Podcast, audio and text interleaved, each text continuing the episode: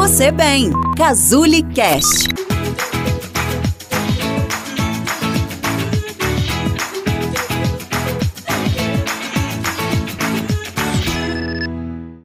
Olá, meu nome é Marcele Matos, eu sou psicóloga da Casuli e quero conversar com você a respeito da enxaqueca. Como é que o trabalho do psicólogo pode ajudar a, a quem tem crises de enxaqueca? Muito provavelmente você que está me assistindo agora já teve cefaleia ou crises de enxaqueca. Na verdade, a cefaleia é a mesma coisa que dor de cabeça. E a enxaqueca é uma doença em que englobam vários sintomas, inclusive a dor de cabeça, que é a cefaleia. Na verdade, o cérebro da pessoa que tem enxaqueca é mais sensível aos estímulos como som, perfume, luminosidade e alimentos.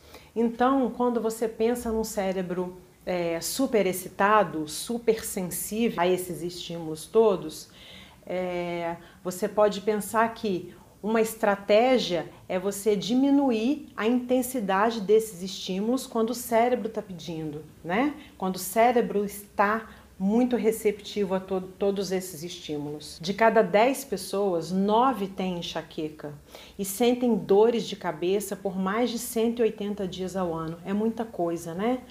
E dessas pessoas, 5% são mulheres e 3% são homens. A gente não pode esquecer também que as crianças também sofrem de dor de cabeça.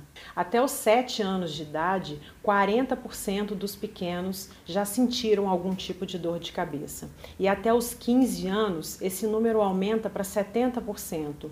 E o que acontece é que muitas vezes as crianças sentem dor de cabeça e vão dormir o que resolve o problema, porque afinal de contas você está diminuindo os estímulos no cérebro, dizem os especialistas. Então, o sono é uma estratégia para diminuir a dor. E aí a criança não reporta o problema aos pais, o que dificulta ainda mais essa estatística de quanto realmente é o percentual população de crianças que sofre de enxaqueca. Apesar da enxaqueca ser neurológica e não psicológica, fatores psíquicos desencadeiam as dores ou até aumentam a intensidade da dor. As emoções, os pensamentos e o modo de enxergar o mundo ao seu redor pode favorecer o aparecimento de dores de cabeça.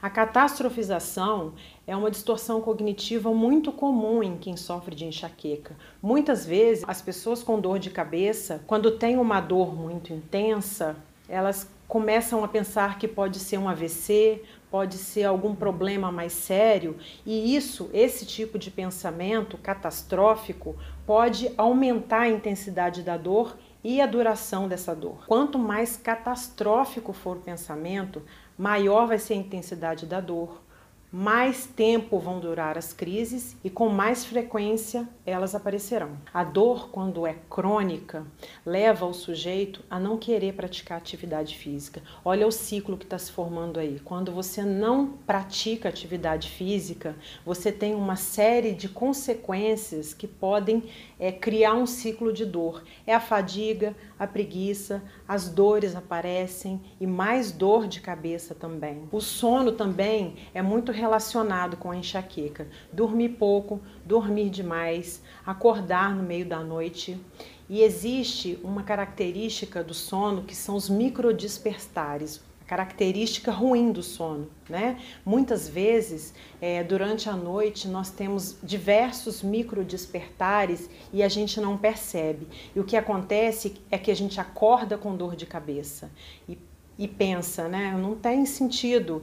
É, eu dormi a noite toda, eu não acordei nenhuma vez, como é que meu cérebro está cansado? Mas pode acontecer realmente isso. Você acorda diversas vezes sem perceber. Isso é, prejudica a qualidade do sono. É importante saber que durante o sono é que o cérebro se reorganiza, as atividades cerebrais são reabastecidas. A ansiedade é relatada nas pesquisas como uma condição psicológica que tem mais relação com a enxaqueca. Segundo a Abraces, Associação Brasileira de Cefaleia Salvas e Enxaqueca, os sintomas ansiosos relacionados com a enxaqueca são dificuldade para relaxar, sentir-se ansioso ou no limite, não ser capaz de controlar ou parar a preocupação e preocupar-se muito com diversas coisas. A depressão também se relaciona com a enxaqueca.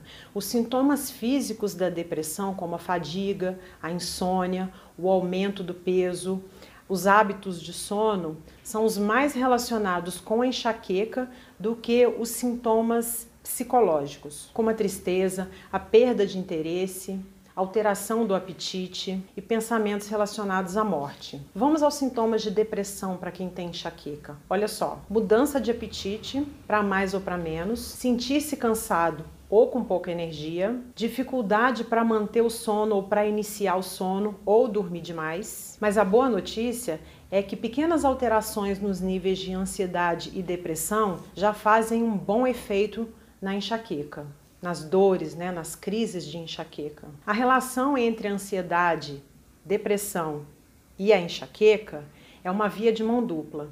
A enxaqueca influencia a ansiedade e a depressão, assim como quem sofre de ansiedade e depressão tem mais propensão a ter enxaqueca do que as outras pessoas. O tratamento psicoterápico para quem sofre de enxaqueca é, melhorar a relação dessa pessoa com a própria dor, identificar um medo de novas crises, porque isso pode sim potencializar a dor e fazer com que elas apareçam com mais frequência.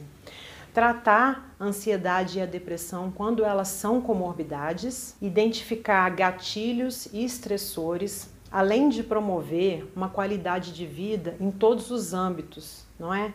Atividade física, boa alimentação, bons hábitos de sono, são vários aspectos da vida do indivíduo que precisam ser levados em conta porque podem sim se transformar em gatilhos para novas crises. As técnicas de relaxamento são muito importantes para quem sofre de enxaqueca.